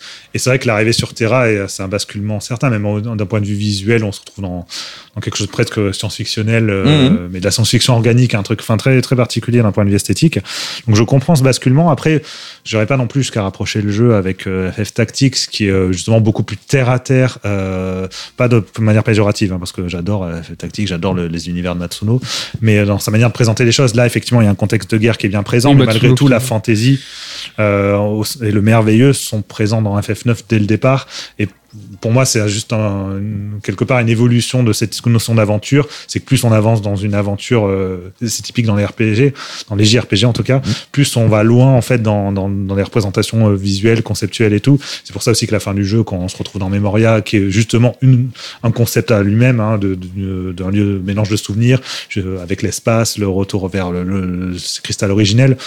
Ouais, pour moi, c'est, euh, ce, que, ce dont j'avais parlé dans l'article de Level Up, hein, sur de la Terre aux étoiles, enfin, toujours cette notion de gradation dans, les sûr. JRPG. C'est quelque chose qui, moi, me parle énormément, me, et parce contribue que à cette, ce la- sentiment la- de la voyage que j'ai pas du tout ressenti, par exemple, dans, dans, dans FF Tactics. Tu vois, Mais euh, justement, le ce cliché du grand méchant euh, caché qui, qui débarque à la fin sans crier gare. Ah, oui. Est-ce que tu peux juste contextualiser si les gens ne s'en rappellent pas Peut-être ça les Oui, oui, c'est à- vrai qu'à la fin, de, donc tout le long du jeu, euh, bon, au début, l'antagoniste principal, c'est Bra- Branette, puis ensuite, c'est Kuja, euh, puis Garland. Enfin, en tout cas, Garland intervient, on se dit, ah, ça va être lui, finalement le grand méchant. Bon, ça s'avère que ce n'est pas le cas. Mais euh, et ça, c'est quelque chose typique des FF. Hein. C'est euh, pareil pour euh, dans FF7 où c'était Sephiroth puis Genova. Dans FF8, c'était Edea puis euh, puis Ultimecia. Dans FF6, c'était Gestalt puis euh, Kefka. puis Kefka. Donc on a une dynamique qui est connue. Dans FF4, c'était euh, euh, comment il s'appelle le frère Ex- de euh, non le 4 avec Ah. euh, j'allais dire Dark Vador mais euh, J'allais dire Gabrance, moi, donc euh, rien à voir. mais on, on est, on est tous on est sur des donc oui, euh, Zéromus, Zéromus, voilà, Zéromus. Euh, donc c'est vrai que c'est c'est clic, enfin c'est un Dynamique cliché de- classique. voilà, dynamique classique de, des Final Fantasy. Donc là, on c'est vrai qu'à la toute fin d'FF9, une fois qu'on a affronté Kuja, donc qui est le dernier boss, et qui est mis en scène comme enfin, un boss qui de est fin mis en scène classique. comme un hein. boss de fin, surtout que juste avant lui, il y a déjà un combat, il nous envoie une sorte de créature euh, un peu de- draconique, bizarre. Euh, une fois qu'on a vaincu Kuja, là, hop, apparaît soudainement une entité dont on n'a jamais entendu parler, qui s'appelle Darkness, euh, et qui s'avère être bah, le boss final du jeu. Et euh, dans un, il a à la fois dans son design, dans le décor, dans ce qui se passe, aucun lien avec ce qui a été présenté jusqu'à présent dans le jeu. Il se définit lui-même comme une entité venant d'une autre dimension. Donc euh, beaucoup de joueurs à ce moment-là étaient un peu déconcertés, se sont dit mais qu'est-ce que ça vient faire là? Et quel est le rapport avec le reste? Si c'est juste histoire de nous mettre un dernier boss supplémentaire pour euh, le côté spectaculaire, pour faire joli, c'est vrai qu'en soi ça peut faire euh, un- ça fait un peu cheveux sur la soupe. Exactement. Mais ce qui est intéressant, c'est aussi ce qu'il raconte à ce moment-là. C'est ça, c'est qu'en vrai, Darkness, euh, sa présence a quand même euh, du sens. Euh, S'il est là, ce n'est pas pour rien. Déjà, son, faut, bon, son nom Darkness signifie ténèbres, mais en vrai, son nom euh, en japonais, c'est Eternal Darkness, donc les ténèbres Très éternelles qui renvoie direct au concept de la mort. En fait, les ténèbres éternelles, c'est c'est la mort, c'est la fin, c'est la finitude. Et euh, si Darkness intervient à ce moment-là, en fait, c'est euh, dans la continuité de tout ce qui s'est développé en fait tout au long du jeu. Donc, notamment d'abord par le personnage de Vivi, Mm. qui apprend euh, la finitude aussi euh, avec ses, euh, ses euh, confrères mages noirs en fait, où ils apprennent petit à petit qu'en fait leur vie va s'arrêter à un moment. Ouais. Donc, comme tout le monde, bah, tout le monde est amené à mourir. Pourquoi a-t-il été créé, etc. Donc, ce questionnement sur le sens de l'existence, sur euh, pourquoi on vit et pour qui on vit aussi. Et euh, ensuite, c'est euh, une dynamique qu'on retrouve autour de Kuja, qui est en fait un personnage un peu mégalomane qui euh, visait le pouvoir, etc. Et qui, euh, en fait, a envie de domination parce que c'est comme ça qu'il a été conçu Mhm. et qui, en fait, pète un câble à partir du moment où il comprend que lui-même est mortel. Il a une durée de vie finie, Voilà, il que son pensait, créateur il pensait être implanté, immortel, invincible, etc. Et en fait, non, il a Garland lui apprend que qu'il est mortel. Donc à partir de là, Kuja pète un câble et détruit justement la planète Terra. Et, euh, et donc tout ce contexte de fin du jeu, ça en vient là. Et le combat final contre Kuja se termine sur sa phrase où il dit euh, Je ne mourrai pas seul, vous partirez avec moi. C'est sa phrase de fin. C'est euh, ça, ça symbolise bien en fait son, son nihilisme. En fait, c'est le monde.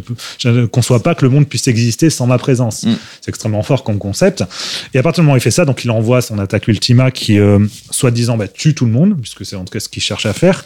Et c'est là qu'on se retrouve dans cette espèce d'autre dimension où les personnages au bord de la mort sont abordés par ce personnage Darkness qui balance tout un discours sur bah, justement la peur de la mort. Et il dit qu'il a été invoqué en gros par la peur de la mort de Kuja, euh, que tout être euh, vivant a par essence peur de, enfin la, la peur de la mort et donc par la peur de la mort il se met à haïr la vie, à jalouser les vivants. Là je cite exactement les phrases, les phrases dans le jeu. Et donc en fait tout ce combat contre Darkness euh, va, est lié à la phrase que balance Jidan à ce moment-là, c'est-à-dire que ensuite tous les amis se, se réveillent quelque part. hein, et, euh, je sais pas si vous vous rappelez, mais euh, ils s'envoient leur on- onde vitale en fait. Mm. On choisit un groupe de quatre personnes et comme on a vu dans le jeu, bah, les quatre hôtes donnent leur énergie vitale un peu à la, à la La Dragon Ball pour affronter euh, Darkness. Et là, Jidan dit, bah, euh, on va, je vais faire résonner, enfin, on va faire résonner dans, pour l'éternité notre victoire sur la peur de la mort.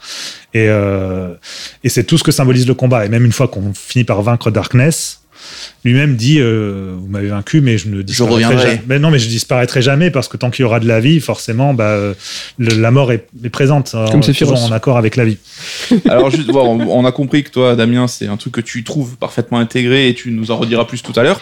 Et toi, Med, t'es un petit peu à l'autre côté où tu vois le côté cheveux sur la soupe, tu l'as carrément ressenti avec euh, un peu une éruption du- d'un discours méta hein, quelque Ouais. part euh, avec Ouais, des tu gros vois, sabots. exactement, c'est exactement ça. Et en fait, mon vrai froid, j'aurais dû le dire tout à l'heure, c'est plus le combat contre Darkness. Je savais pas, enfin, je voulais pas spoiler jusqu'à ce point-là, mais t'as eu, bref.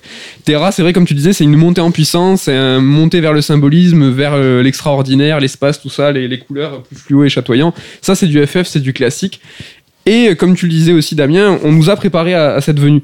Darkness, contrairement justement à FF7 ou ce genre de choses, euh, euh, Sephi- Sephiroth, Genova, on en avait entendu parler, on savait qu'ils étaient existants et ils arrivent pas comme ça d'un coup. Darkness, je trouve vraiment que c'est balourd. Donc euh, on pourra le justifier peut-être par euh, le théâtral, par ah ben oui, il faut qu'il y ait un Deus Ex Machina à la fin. Je trouve que c'est vraiment euh, grossier en fait. Et c'est dommage parce que on a l'impression que c'est le discours de Sakaguchi texto euh, en disant euh, sans vernis, sans filtre, en disant ben voilà en fait mon discours c'est celui-là. Alors que finalement si t'enlèves Darkness, je trouve que le jeu il se tient bien par rapport au parcours et euh, aux enjeux de chaque personnage. Peut-être moins Euh, subtil le discours que ce qu'il a pu faire avant. Ben, en fait, chaque, ce que, la charge que porte chaque personnage, en fait, se suffit à ce message, en fait. Et je, je vois pas, en fait, ce que Darkness apporte, euh, hormis du faux symbolisme, parce que c'est symbolique de rien du tout. Il, il te dit texto ce qu'il est. Il te dit euh, vivre, c'est souffrir. euh, donc, Ouais, mais euh, le symbole en fait il est dans le combat plus que dans. C'est-à-dire que justement, on se retrouve à avoir un combat final qui a du sens dans ce qu'on fait. C'est-à-dire qu'on affronte, on affronte avec les joueurs, donc euh, avec les personnages. Pardon, justement, c'est le joueur qui affronte avec les personnages cette peur de la mort. Donc c'est au-delà même, puisque vous parlez de côté méta, c'est au-delà même de ce qu'ont vécu les personnages, de ce- du thème, euh, des thèmes que chacun a abordé par rapport à son histoire personnelle. C'est que là, en fait, ça concerne tout le monde. Mm. Et tout le monde, en fait, euh, dont- y compris le joueur, participe à vaincre cette peur de, de la mort. Et cette peur de la mort, en fait, dans le jeu, et c'est là où moi je trouve ça très beau comme idée, c'est que ça reste avant tout une célébration du vivant, de la vie en fait. L'idée c'est pas de dire bah, la mort je m'en fous, euh, j'en pense. Au contraire, c'est prendre conscience que oui la mort existe, elle est présente, mais c'est pas grave parce qu'on va continuer à vivre. Et c'est tout ce qui découle ensuite dans dans la symbolique de- du générique de fin, Euh, la fameuse fusion des planètes. Mm. C'est-à-dire qu'en fait, dans, dans le jeu, euh, si vous vous rappelez bien, quand on arrive à Ever, euh, ils expliquent que les deux planètes sont censées fusionner. D'ailleurs, c'est aussi pour Donc, ça que Hera et Terra. Hera et Terra, et c'est pour ça que, que Garland en fait a toute sa, sa machination avec le- la brume pour essayer de faire revivre le peuple de Terra, etc. avant, avant la fusion. Et, euh, et donc de cette fusion des deux planètes, c'est censé naître une planète nouvelle ou ou- Enfin, on sait pas trop. Lui, pour lui, pour Garland, euh, il, a, il a peur qu'en fait ça détruise tout simplement toute forme de vie, etc. Et la fin du, euh, de- du générique de fin nous montre justement, vrai, euh, enfin, visuellement, ces deux planètes qui fusionnent, qui explosent, et à la place naît un nouveau cristal, donc symbole d'une nouvelle forme de vie, etc. Donc, qu'est-ce que ça veut dire ça? Ça veut pas dire que tout le monde meurt euh, et que c'est triste, tout le monde est mort. Pourquoi ça pas- veut pas dire ça? Mais parce qu'en fait, on s'en fout. C'est pas la- le- ce qui est important, c'est qu'au contraire, ça, ça signifie, ben voilà, peu importe, c'est le cycle de vie et de mort, euh, et ça peut très bien se passer dans dans, dans 1000 ans, par exemple. Bien sûr. Tous les personnages qu'on a croisés, de toute façon, seront déjà morts d'eux-mêmes, de vieillesse. D'ailleurs, la fin même du jeu nous présente euh, Bibi qui raconte en voix off euh, ses adieux en fait Ouais. tout simplement puisqu'il est déjà mort et il est remplacé par euh, par huit pe- petits Bibi euh, qui sont sa progéniture. On sait pas on sait pas comment il a, il a pu se, se multiplier comme ça mais c'est encore une fois très symbolique en fait de, de ce cycle de vie et de mort. Et Bibi qui était un jeune enfant de 9 ans qui en vient à, à faire des adieux aussi touchants à la fin c'est ça cristallise en fait tout simplement tout ce qu'on vient de faire et dont dont fait partie le, le combat final. Donc pour moi il n'est pas détaché du reste. C'est juste une, dans la continuité de tout ce qui a été proposé et quitte à proposer un combat final qui ait du sens bah autant faire quelque chose de frontalement symbolique moi j'ai aucun problème avec ça surtout dans une œuvre qui se la joue autant euh, conte métaphore et euh, presque mythe aussi donc on- Ouais, le, symbole c'est l'essence même du conte hein. Mais là, souvent, la métaphore est faite dans le cadre du récit que tu regardes et c'est à toi d'en tirer tes leçons pour un petit peu ta propre existence. Et là, je trouve qu'on. Je suis un peu entre vous deux, hein. je trouve pas. Ça ça m'a un peu fait tiquer, mais euh, je trouve euh, que le, le côté méta, en fait, est compréhensible. Mais je trouve qu'il intervient presque hors du cadre du jeu, en fait, où euh, bah, l'aventure, comme disait Matt, est finie après Kuja et tout. Et c'est presque, bah, tiens, t'as un message de Sakaguchi qui te fait un peu le bilan, genre, bah, je vais quitter la saga FF, voilà un petit peu ce que je voulais raconter et qui sort un peu du cadre digétique, notamment avec euh, bah, après le, ce générique de fin, tu vois, quand l'aventure est finie, t'as encore ce message avec le logo, et je trouve qu'il est presque un peu intrusif quelque Après, hein. intrusif, oui non, parce que personne l'avait compris. hein. Je rappelle que, enfin déjà Darkness, personne n'avait tilté finalement euh, sur euh, sur sa symbolique, puisque pendant des années, bah non mais pendant des années, il y a eu, euh, il y a eu voilà sur les forums des gens qui se sont contentés simplement de dire qu'il sort de nulle part, mais sans même prendre le temps de réfléchir deux secondes à ce qu'il représente. Au-delà du fait que ce soit frontalement euh, symbolique, tu vois, c'est qu'il y avait vraiment. euh, Après, c'est que l'époque, on n'avait pas les moyens de communication d'aujourd'hui, mais je suis sûr que plein de gens avaient capté le délire. Enfin, nous, on était plus jeunes. bah, donc, les forums de Final Fantasy, ils étaient quand même bien remplis. Est-ce hein. qu'ils étaient remplis de jeunes comme nous, de, qui avaient 12 ans, oui, 14 ans Oui, oui, non, mais certes, à ce niveau-là, c'est sûr. Mais euh, enfin, et puis tu parles de trucs qui, qui surgissent de nulle part. Euh, bon, déjà, il faut rappeler aussi que le, même euh, dans l'évolution des personnages, il y en a un qui n'a pas encore fini son arc, c'est Kuja à ce moment-là, puisqu'après il a une ultime rédemption lors du- de son dialogue final avec Jidan après la- le combat de fin justement. Ouais. Plus évidemment les retrouvailles finales, la, la pièce de théâtre qui boucle la boucle, etc. Mais c'est voilà, c'est tout s'inscrit en fait dans, dans une continuité. Et puis Mehdi l'a évoqué tout à l'heure euh, à demi-mot. On est aussi dans le concept du Deus ex machina, euh, c'est-à-dire quelque chose donc qui, euh, un concept qui vient du, du théâtre grec antique, qui était en gros euh, pour résoudre une histoire. euh, souvent, le- les dramaturges faisaient intervenir une divinité qui arrivait par biais d'un mécanisme. En fait, Deus ex machina signifie le dieu issu de la machine.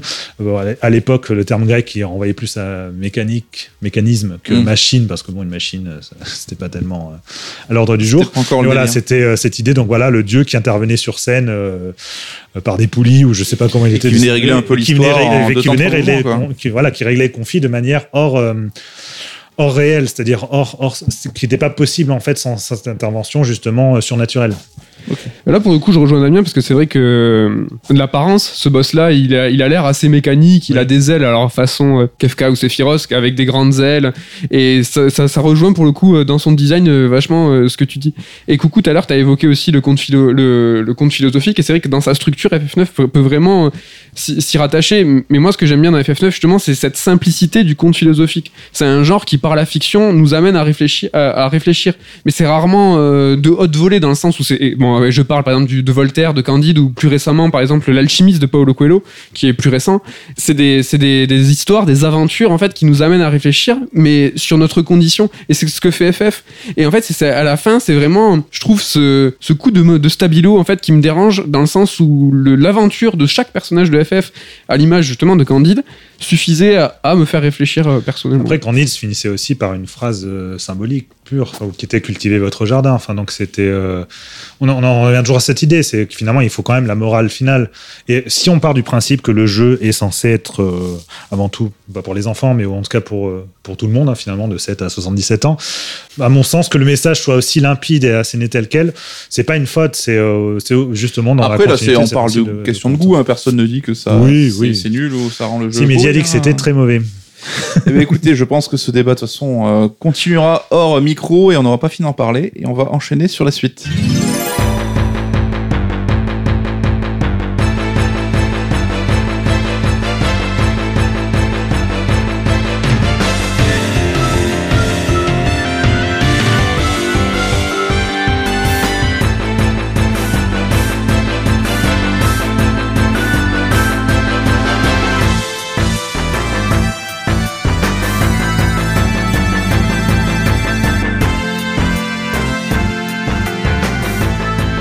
Damien, si tu étais l'un des jeux, des deux jeux de cartes de Final Fantasy, lequel Ah. serais-tu Je Je sais qu'il y a gros débat entre les experts. Mais non, il n'y a, a pas débat. Mais en vrai, il y a, alors, pas effectivement, il n'y a débat. pas débat. Le triple trial est mieux. Il Mais, y a donc de FF8, mais en vrai, moi, j'ai beaucoup apprécié le Tetramaster, de qui FF9. hein. a, qui a perdu pas mal de gens, euh, parce qu'en fait, tout simplement, les règles sont quasiment pas expliquées. C'est un peu obscur. Hein, En fait, les Euh, règles, il faut retourner à Dali à un moment pour avoir les, les détails en fait de, de certaines règles. Je sais plus par quel moyen aussi on comprend en fait à quoi correspondent les chiffres et les lettres. Ouais. Parce qu'en fait, il y a un ordre, c'est-à-dire euh, il y a euh, le premier chiffre qui correspond en fait à la puissance d'attaque. Ensuite, il y a La euh, défense, Il y a la défense et il y a M. Enfin, en gros, voilà M qui correspond à en fait magie. Mm. C'est ça, c'est puissance d'attaque. Puis M qui correspond donc si c'est attaque magique ou attaque physique, si c'est P. Et ensuite, les deux autres chiffres, c'est le premier défense physique et défense magique, le deuxième. Ouais. Et en fait, ça s'est pas expliqué du tout clairement pendant une bonne partie du jeu. Il faut aussi attendre un certain temps avant d'avoir des cartes un peu intéressantes. Oui, sachant que le jeu t'impose de passer par là dans l'histoire. T'as Ouais. un moment où t'es obligé de jouer. Alors, euh, Oui, moi, si tu que je m'en fous. Mais le jeu t'impose de le faire et euh, des fois, tu fais ah merde, attends, c'est quoi ce délire euh Après, le moment où le jeu l'impose, ça reste des parties très simples hein, par rapport à ce qui peut y On avoir plus loin dans le jeu. Mais voilà, et puis le jeu, comme il a une petite part d'aléatoire, même si en fait, justement, une fois qu'on comprend les chiffres, n'est pas tant aléatoire que ça, c'est vrai que ça peut prêter à confusion et se dire, bon, bah, finalement, c'est pas très intéressant. Mais moi, j'ai beaucoup aimé. C'est juste la mu- on regret sur la musique, par contre, que j'apprécie pas du tout. qui me- Mais tu préfères quand même celui du 8. Mais j'ai, euh, ouais, je garde quand même une préférence pour celui du 8 sur la manière de mettre les, les, les cartes, les, les personnages, les, les invocations. Enfin, sur le côté collection, j'étais beaucoup plus dedans dans, dans le 8 que sur euh, les cartes de, de FF9. Ouais. C'est à toi de poser une Ah oui, c'est à moi de poser la question à Quelle mémoire Mehdi. Si tu étais hum, une musique de dernier boss de Final Fantasy. Une musique de dernier boss. bah, t'es nul, c'est nul. Tu veux que je dise euh, One Wing Angels? Personne n'est choqué, personne n'est déçu. Oui, bah, je dis ça. Pour comme ça. euh, Non, bah oui, Moi, je suis choqué déçu. c'est vrai? Bon, c'est c'est assez symbolique. euh, Puis je vais pas m'étendre plus que ça, je pense. Coucou, si tu étais un job, Un job de FF s'il te plaît, si tu me dis pizzaiolo, ça ne marche pas. un job Alors, euh, je sais que tu vas te marrer, mais je mal, cette serai question. paladin. paladin Parce que c'est le mec qui est là un peu pour protéger les autres. Et c'est Cécile de FF4. euh, et de FF4. et que j'adore, donc euh, Et tu le préfères paladin que chevalier dragon? Carrément. Carrément. Chevalier noir, chevalier noir. Chevalier Dragon, c'est qu'un. qu'un- Ah oui, exact. La suite, pardon, je oui. Alors, euh, ben, on va terminer un petit peu cette émission avec euh, est-ce que, euh, se posant la question, est-ce que Final Fantasy IX est un jeu Disney? Qu'est-ce qu'on entend par là? Vous allez vite. vous Qu'est-ce qui t'a inspiré déjà ce thème? Est-ce que c'est le côté euh, enfantin, euh, Disney euh? Je te piège là, qui c'est qui pose des questions aujourd'hui? Euh, je ne sais pas, je sais plus si on l'aborde dans le livre, hein, certainement. Donc j'ai puisé mon inspiration là-dedans. Euh, on ouvre renvoyons. Voilà, ce livre a été écrit il y a très longtemps, donc les souvenirs n'étaient plus très présents. Donc bah tout ça pour dire voilà une aventure qui sous ses, ses aspects assez enfantins et euh, plutôt simples, bah, cache en fait une richesse peut-être thématique insoupçonnée. On a d'abord ce choc un peu Disney bah, dans le côté esthétique du jeu, hein. Côté SD le côté euh, SD, le côté euh, chatoyant, euh, les décors un peu euh, tout mignons. Mais ça, le côté SD, en fait, c'est une, c'est une illusion de croire que c'est quelque chose qui va aller euh, contre euh, l'immersion ou contre euh, l'empathie. C'est même au contraire, c'est que euh, au niveau de la direction artistique et du, au niveau du design des personnages, plus on va simplifier en fait euh, les traits des, des, des visages, par exemple, plus en fait l'expression graphique va s'approcher de l'expression du langage. Et donc du coup, par l'expression du langage, on est encore plus dans l'empathie, encore plus dans la compréhension. Et donc du coup, euh, l'aspect SD mignon finalement de FF9 euh, va nous apporter en fait euh, ce surplus d'empathie qu'on va avoir justement sur la thématique de la mort, qui est bah, qui est pour le coup super euh, sérieuse et super euh, triste. Et donc du coup, euh, ça a beau avoir, c'est des gens avec des grosses têtes, mais en fait, on les comprend et on a on a mal pour eux. Quoi. C'est ça, la beauté, euh, la beauté de ce genre d'œuvre, hein, justement, de, de réussir à faire, à nous impliquer émotionnellement dans une aventure pour faire passer des choses extrêmement profondes derrière. euh, et qui autrement serait euh, juste un- insupportable à, à- à vivre ou à, ou à réfléchir tout simplement. Après moi, excuse-moi. Non, j'allais dire euh, dans ce côté euh, charmant, moi je slash euh, merveilleux en fait, comme tu parles de Disney. Moi je sais que Final Fantasy IX, euh, je le porte très haut dans mon cœur aussi parce qu'il a, d'une façon assez inexpliquée, euh, et c'est dur de le désigner, c'est un charme de ouf quoi. Alors pourquoi? Est-ce que c'est les musiques? Est-ce que c'est le côté médiéval? Est-ce que tu vois, il y a les villes aussi, euh, l'éternelle pluie, l'éternel crépuscule, l'éternel, euh, je sais plus, enfin nuit. Il y, y a quelque chose dans FF9 qui est euh, ouais, de l'ordre de- du merveilleux, quoi. Et en fait, tout Ouais. concourt à ce que bah, tu sois. euh, putain, c'est nul ce que je veux dire, émerveillé. Que c'est pas le langage des contes hein, dont on va souvent parler, qui a ce côté universel qui peut toucher tout le monde en fait. Bien hein. sûr, mais au-delà de ça, c'est qu'en plus, euh, quelque part, la direction artistique est extrêmement inspirée. C'est-à-dire qu'on parle depuis tout à l'heure de fantaisie médiévale, euh, de, de contes, mais euh, on, on peut penser à n'importe quel truc du tout venant. Alors que là, je trouve, enfin, elle n'a pas de- tellement d'équivalent en fait, la direction artistique de FF9. Je sais que c'était inspiré de celle de Dark Crystal, euh, les développeurs pour la concevoir. Ah, c'est vrai qu'il y a un truc de Dark Crystal. il y a un petit truc dans la, même notamment dans, dans le Le design de certains, certains, certaines créatures qu'on croise. euh. Donc c'est euh, un jeu magique très chatoyant, très rond dans, dans son dans ses contours, dans, dans ses dessins très très détaillés aussi. hein. Ouais. Euh, et il faut rappeler donc voilà le directeur artistique est Hideo Minaba qui est l'un des, euh, des grands génies euh, artistiques de, de chez Square hein, qui a ensuite aussi même travaillé avec euh, avec Matsuno sur sur FF12 sur Qui n'est pas le Shroud designer, hein, c'est pas le même personnage, c'est vraiment lui Non, qui oui, oui, gère la c'est lui direction qui gère la artistique. direction artistique, tout ce qui est concept art, tout ce qui est choix de couleurs, etc. Et ouais, non, c'est un univers que je trouve extraordinaire. Et quand je dis que j'en ai pas trouvé d'équivalent, c'est vrai que pour moi, quand je pense euh, aux univers visuels, en tout cas dans les JRPG, qui m'ont autant marqué, je Mais c'est ne ça. vois que, que Chrono Cross. euh, Là, il réfléchit euh, vraiment. hein, Vous le voyez Non, mais- pas, mais... Mais C'est non, c'est c'est- ce qu'il est en train de dire, c'est que on n'arrive pas à le comparer et c'est- c'est entre guillemets c'est ça qui est magique. Quoi, c'est que le truc, il- enfin, c'est unique, c'est C'est singulier unique, ouais. et on n'arrive pas à avoir de d'équivalent. Même l'esthétique de Lynn Bloom, il y a, je sais qu'il y a des, plans moi qui me marquent où on voit par exemple un endroit euh, où il y a l'horloge où en fait où se réfugie, je crois que c'est Bach qui a, qui a sa maison et on voit en fait en arrière-plan euh, les, les maisonnées en fait justement toutes rondes et tout mais euh, Mhm. par, par par dizaines euh, voire centaines et qui crée aussi cette puissance dans l'imaginaire que étrangement c'est euh, bah, on trouve moins dans les JRPG depuis. Pourquoi? Tout simplement parce que là on ne pouvait pas tout visiter. C'est-à-dire qu'on avait un sentiment aussi de d'immensité qui était induit par les décors plus que parce qu'on pouvait traverser nous-mêmes. On traversait trois à quatre pauvres écrans mais par contre on voyait des centaines et des milliers de maisonnées en fond et on se disait ah oui il y a toute une vie c'est une ville immense qui était aidée aussi par les scènes cinématiques hein, l'arrivée à Lindblom par exemple Oui. est spectaculaire. Et à aucun moment on retrouve ce côté-là dans Et tous dans- ces dans moyens de transport l'exploration aussi, sont au cœur du jeu et qui, euh, justement... donc c'est extrêmement fort et ça, c'est- ouais, ça c'est euh, à mon sens complètement perdu avec l'arrivée de la 3D où ils se sont obligés en fait de faire les choses à l'échelle. Il y a eu ce foisonnement un peu dans, dans FF12 hein, où Mm. il y avait déjà aussi ces décors extrêmement riches, extrêmement détaillés, mais voilà, on, a souvent du mal à retrouver ça quand, en tout cas, plus on va dans une exploration libre dans les jeux par la suite, moins il y a cette possibilité de, de suggérer cette grandeur sans tomber dans le piège du euh, on en fait trop et c'est ennuyeux à parcourir. Med. Parce que j'ai fait comme ça, Oui. tu t'es dit, euh, oui. En fait, non, j'étais d'accord avec toi. Je- Faut, faut qu'on s'explique sur les mouvements là, les deux têtes. Non, mais j'étais d'accord avec toi. Non, mais quand tu parlais des moyens de transport, c'est vrai que dans le jeu, niveau gameplay, les moyens de transport, ils arrivent très très tard. Ça, par exemple, sur Final Fantasy, c'est quelque chose dans une montée en puissance qui pourrait être dommageable. Néanmoins, quand je, je faisais cet écran en signe de tête, parce que j'étais d'accord avec toi, c'était pour dire que, en fait, le monde était existant. C'est-à-dire que même si les- tout- on ne connaît pas euh, tous les détails très précisément, sauf si tu vas aller euh, fouiller un petit peu tout ce qui est background, tu le sens en fait Oui. qu'il est prégnant en fait. Il y a, il y a les, les règles, du- les règles du jeu, les règles des, des, des royaumes, euh, la machinerie. euh, c'est pour ça tu parlais des véhicules. En fait, ils existent, ils sont écrits et ils sont bien faits et ça, et ça contribue vraiment justement à ce, co- à ce côté palpable et efficace en fait de cet univers-là. quoi. Oui, une cohérence. euh, et c'est quelque chose qu'ils ont de plus en plus développé ensuite avec les FF. En tout cas, je sais qu'avec le 10, déjà, même l'univers de Spira, ils avaient vraiment réfléchi en plus en termes de monde qu'en termes d'histoire. Et euh, c'est quelque chose qui. La Bible, quoi. ressent, qui hein. vraiment. Oui, c'est euh, ça. mm, mm. Et ce casting de perso, du coup, est-ce que là aussi on n'est pas sur un côté un peu Disney avec euh, toutes ces races de personnages un peu bigarrés qui sont mélangés, qui vont euh, prendre part à la même quête? Oui, et puis ces personnages qui sont euh, ce ton humoristique, enfin, euh, c'est ça, c'est qu'on a des personnages qui sont pas vraiment unidimensionnels, mais qui au contraire peuvent autant faire euh, rire qu'émouvoir.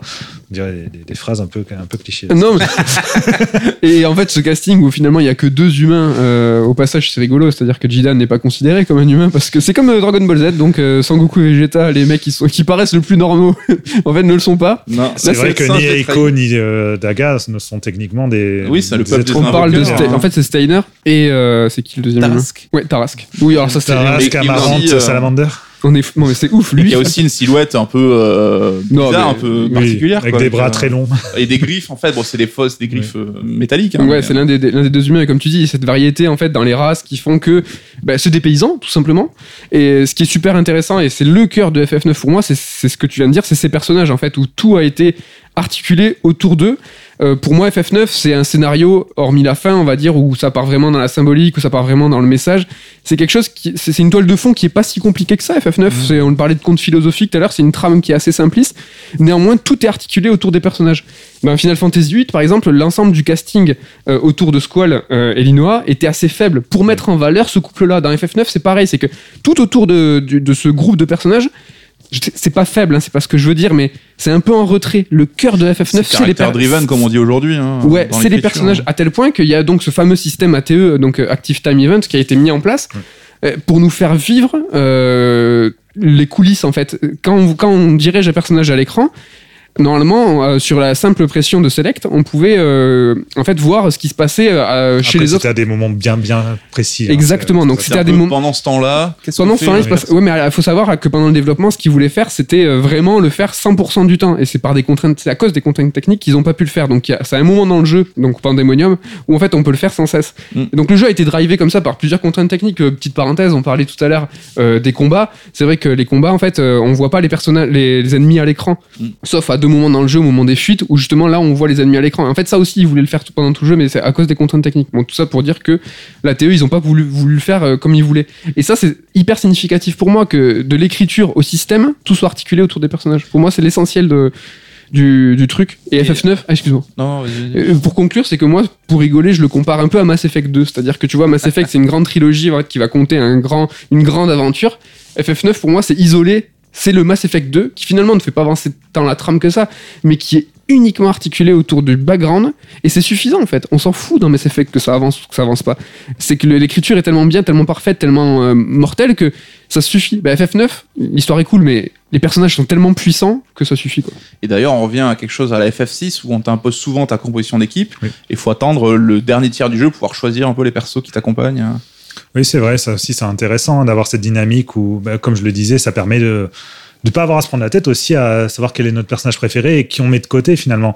C'est une problématique qui est pas mal dans les JRPG, ça. hein. Mhm. Quand on t'impose justement un nombre limité de personnages dans ton groupe, bah, on se dit bah finalement. euh, Dès que t'as trouvé ta team, tu changes. voilà, dès que quoi. team, finalement, ne change plus vraiment. Et les autres, bah, à part dans les moments de l'histoire, ils peuvent un peu encore briller. Sinon, euh, on a l'impression qu'ils sont jamais vraiment présents avec nous. Et ça, c'est euh, ça, c'est quelque chose que, voilà, ce type de narration à la FF6, à la FF9 ou à la FF13 après euh, permet euh, d'aller au-delà et de se dire, ben voilà, non, ce qui est important comme ces caractères Day c'est justement que chaque personnage ait son moment de gloire, son moment euh, de mise en valeur et de pouvoir alterner régulièrement entre, entre eux. Même Quina Qui est un peu le, le perso gag Oui, euh, euh, humoristique. Elle sert euh, strictement à rien, mais elle est, justement, elle est là pour être un peu, un peu rigolote.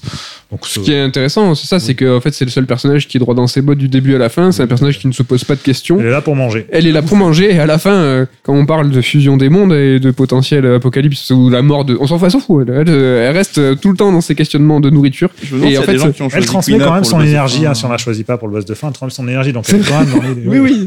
Bah si, elle est Genki importante. Dama, voilà. elle- bon. Elle, est et Branette, est-ce que c'est pas un peu le perso, euh, le méchant Disney par excellence euh, Là, euh, La reine euh, diabolique euh, ouais. Mais Damien, elle a évoqué très justement tout à l'heure, c'est qu'elle est un petit peu plus subtile que ce qu'on pensait. C'est vrai que au prom- moi, c'est vrai que je, je- quand j'y pense, Mais en fait, oui, on en garde surtout le côté grotesque et méchant. Et clownesque, hein, ouais. sûr, bah, Elle a quand même un design particulier qui détonne avec les autres persos quand même. Oui, Euh, oui, c'est- de FF9, ouais. ouais, c'est Bah, vrai. Déjà, elle détonne un peu avec sa fille, parce que aussi il se fait se poser des questions sur, euh, sur sa nature.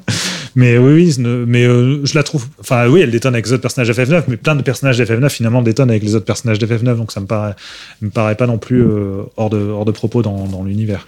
Mais c'est que quelque part, ça renvoie. On est encore une fois dans le- l'esprit du conte et de la métaphore visuelle, c'est-à-dire que ce- l'apparence d'un personnage renvoie en fait à ce qu'il est euh, aussi quelque part. Et du théâtre. Là, si Et tu la recontextualises, enfin, tu prends la perspective du théâtre, euh, le, comme disait Damien tout à l'heure en parlant de Deus Ex Machina ou parlant de, de Pile et Face, si tu reprends ça en tête, finalement, elle est super, elle est quasiment est On en parlait tout à l'heure avec ce scénar qui est plutôt bon enfant, positif et tout, qui va basculer à un moment précis du jeu.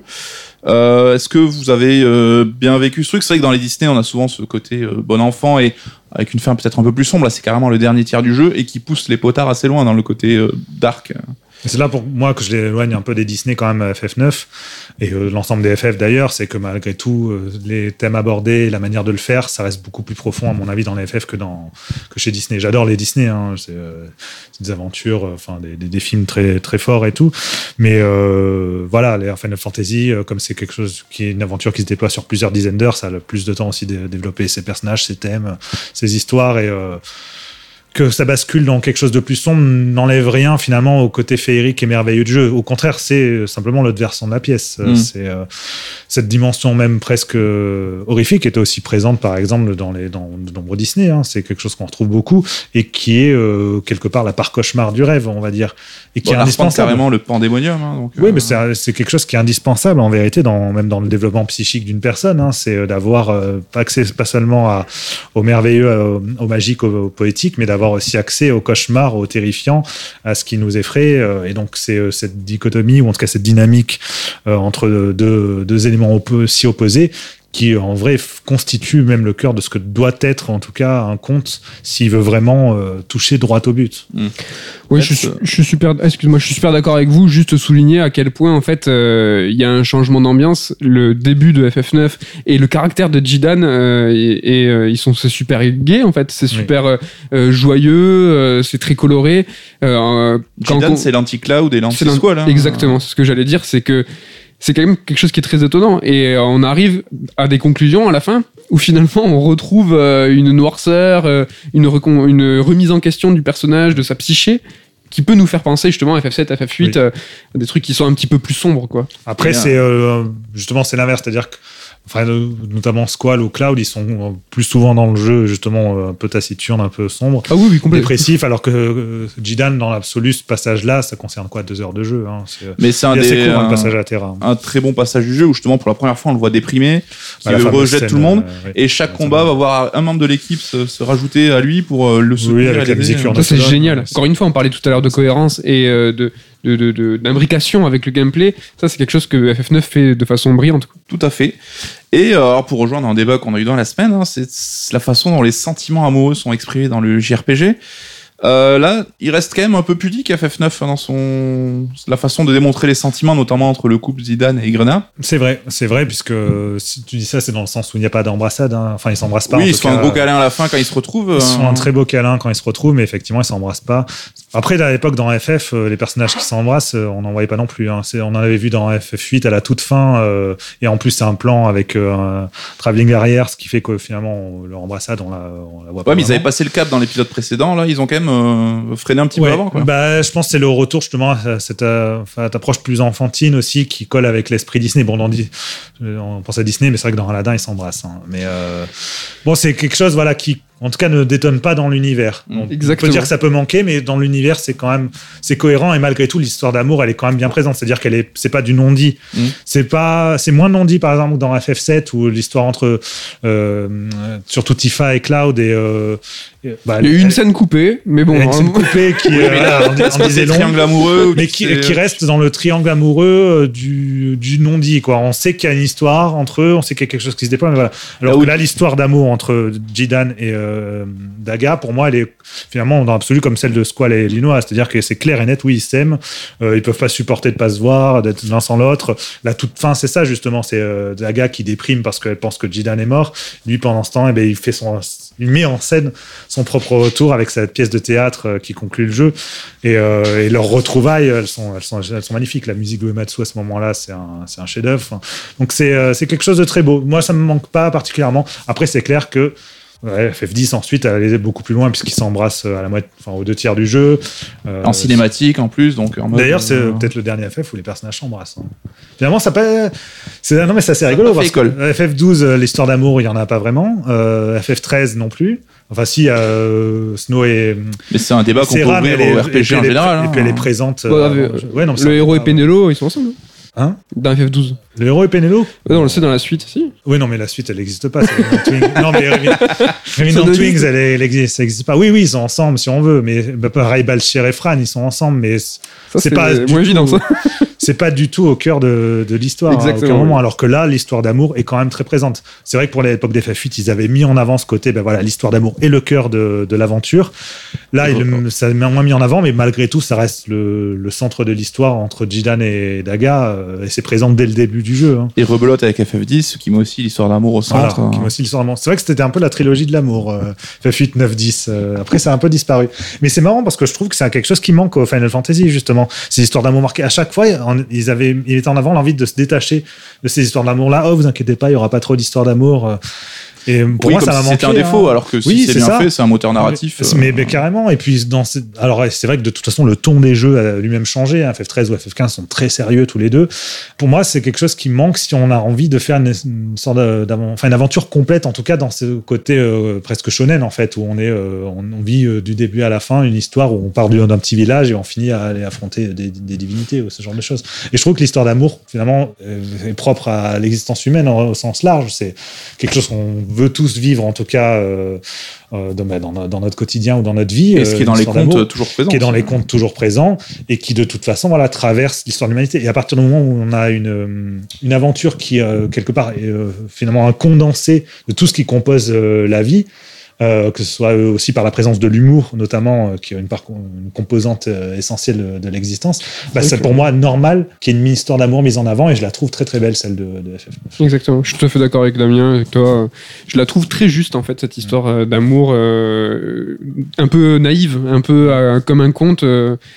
Et euh, tu viens de parler d'un truc aussi au, au niveau des personnages, on parlait de l'humour, euh, on n'a pas parlé de la VF. Euh, C'est vrai que par exemple Steiner, il a une VF incroyable où ça joue avec les différents niveaux de langage. Et ça, c'est encore quelque chose qui caractérise les, les personnages. Ouais, et un truc qui m'a étonné d'ailleurs, c'est en refaisant le jeu il y a pas longtemps, c'est que Zidane, Zidane, putain, je dis Zidane, je... On en parle après de Zidane ou pas? Zidane a ce côté rentre dedans, hein, niveau euh, sentiment, niveau dragouille, un peu relou quoi. Début, c'est vrai. Au tout début, c'est un dragueur relou, ouais, clairement. hein. Il va, dès qu'il voit une femme, il va, il va aller l'aborder, les, les serveuses. Même un moment, je crois, où il y a Freya, euh, il, lui fait une vanne avant de se rendre compte que c'est Freya. Ouais. Donc, c'est, non, non, c'est un petit dragueur. Mais justement, et Dagal va carrément le canaliser là-dessus. Et euh, en fait, les deux personnages vont s'apporter quelque chose mutuellement. Et c'est la même chose pour Squall et Linois. Et c'est là où on voit que c'est une histoire d'amour qui fonctionne et qui réussit. Je Mhm. pense c'est quand, euh, quand les deux personnages, en fait, s'apportent. Il y en a une autre. chose. Il y en a une autre histoire d'amour qui est super sympa de Steiner et Beat en fait, Mais où, euh, carrément. qui font évoluer le personnage de Steiner peut-être même plus que Jidan, où on Et voit qui qu'il démarre sur un quiproquo rigolo, on en Oui, tout à l'heure. hein. C'est vrai que euh, c'est c'est une bascule essentielle pour le personnage de Steiner, cette histoire d'amour avec Beat, parce qu'on on se retrouve avec un personnage qui finalement arrive enfin à exprimer des sentiments autres que la frustration ou l'énervement, et, euh, et qui euh, s'attendrit sans perdre de côté ses valeurs chevaleresques, euh, enfin quelque chose qui caractérise bien le, le personnage. Pareil pour Beat, qui était euh, une, une femme vraiment puissante, qui, qui a envie de Qui rigolait pas trop. voilà, qui rigole pas trop et qui, au contact de Steiner, bah, s'attendrit légèrement et tout en, bah, en restant en fait finalement celle qu'elle était jusqu'à présent, c'est-à-dire la femme la plus puissante et la plus forte de, de, de la garde de la garde royale. Et c'est vrai que ça c'est assez amusant que finalement leur histoire d'amour démarre sur un complet quiproquo avec la lettre que Echo essaye de, d'envoyer à Jidan. Oui, parce que qu'elle Echo aussi confie à est Bach, amoureuse de qui Jidan. back la paire. Enfin, donc, il y a tout un, tout un jeu purement théâtral hein, là, de, de quiproquo. À la base, je supporte pas les quiproquos en général dans les histoires. C'est quelque chose qui me stresse énormément. Mais là, j'ai trouvé ça tellement marrant que, que ça allait très bien finalement avec le ton du jeu, avec le ton de ces, ces séquences-là. Donc, c'est c'est super. Mais alors, tu m'as fait un signe, est-ce que c'était pour parler ou Non, pas? Faut vraiment qu'on rebosse euh, No Move. Hein, euh. je t'ai fait un X comme euh, Xbox. Ça veut dire que nous sommes dire- à la fin de, de notre, de notre cycle thématique. Et voilà, il est temps de conclure et de passer à la fin de l'émission.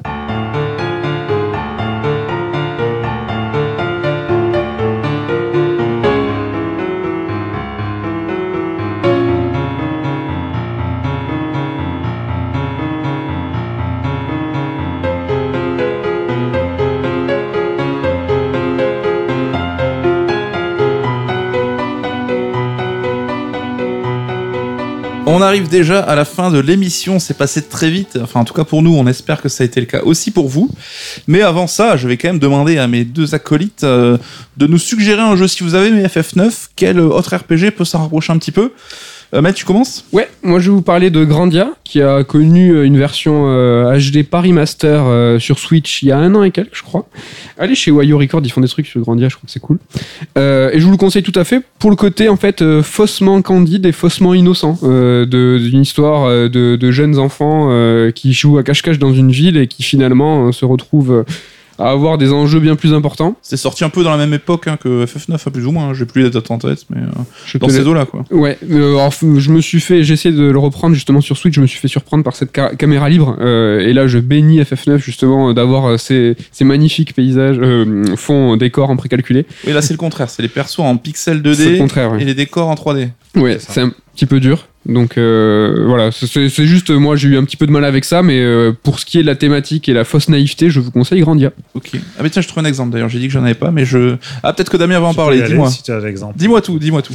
Je- Si ça se trouve, je vais griller ton exemple. C'est pas grave. Parce que j'en ai plusieurs à. à- C'est mon lot de présentateurs. D'abord, avant de citer ceux qui sont intéressants, je vais faire une contre-indication par, par rapport en fait à des RPG. Dernièrement, il y a une mouvance en fait, euh, justement en- pour contrebalancer un peu le, le côté très sérieux, très euh, très moderne de FF13, FF15 et tout. Square a essayé de, de un peu euh, toucher le public fan de JRPG à l'ancienne avec euh, quelques jeux comme Ah. euh, Octopus Traveler, Bravely Default.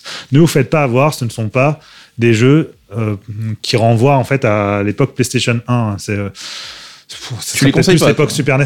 Je les conseille- c'est pas que je les conseille pas parce qu'ils sont, ils peuvent être agréables, mais je me rappelle qu'à l'époque de la sortie de Bravely Default, euh, je sais qu'il y avait certains sites qui avaient mis des notes comme 9 sur 10, hein, je ne donnerai pas de, de nom, euh, qui avaient euh, parlé de nouveau FF9 ou nouveau Chrono Cross. Mais la douche froide complète, enfin, ça n'a aucun rapport.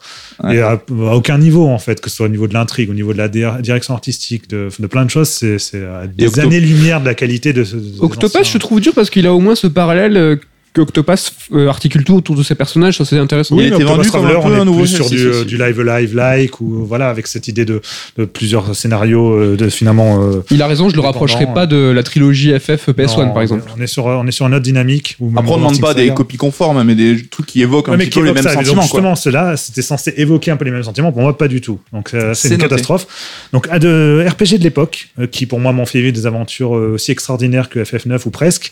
Euh, Il y a Chrono Cross, euh, Mhm. qui est dans une ambiance peut-être plus lente, contemplative, plus plus éthérée, enfin assez différente. Donc, on n'est pas non plus dans le conte enfantin, puisque l'histoire en plus est assez assez complexe pour le Il coup. avait surpris à l'époque et divisé quand même. Ouais, pas il mal, avait hein. pas mal divisé parce que même en termes de, de construction, de narration, il est euh, étrangement moins libre qu'un JRPG de l'époque, alors qu'il a exactement la même représentation que les FF PlayStation, hein, avec les décors en 2D magnifiques, Mm. euh, précalculés, les personnages en 3D, les combats aléatoires, etc. On est vraiment sur la même dynamique, mais dans la manière de construire le jeu, vu qu'il y avait plus, on navigue entre un, monde et son monde parallèle, avec beaucoup, beaucoup, beaucoup, de personnages, de quêtes annexes euh, qui peuvent inf- influer sur, euh, sur justement les personnages eux-mêmes.